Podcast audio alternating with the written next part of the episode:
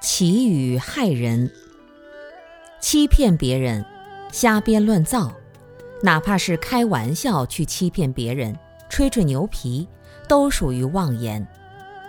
妄言说多了，一个人会进入一种虚幻的自我感觉中，神经兮兮的，到最后谁也不相信他。祈语就是讲一些调皮的话去调侃别人。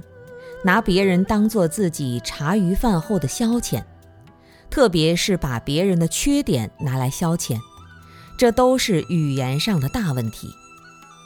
另外，平时讲一些动人心弦的话，搬弄是非，让别人心思摇荡。比如，大家在道场里安住的好好的，你却要讲哪个人不好，道场不好，让别人心生烦恼。这就是祈语。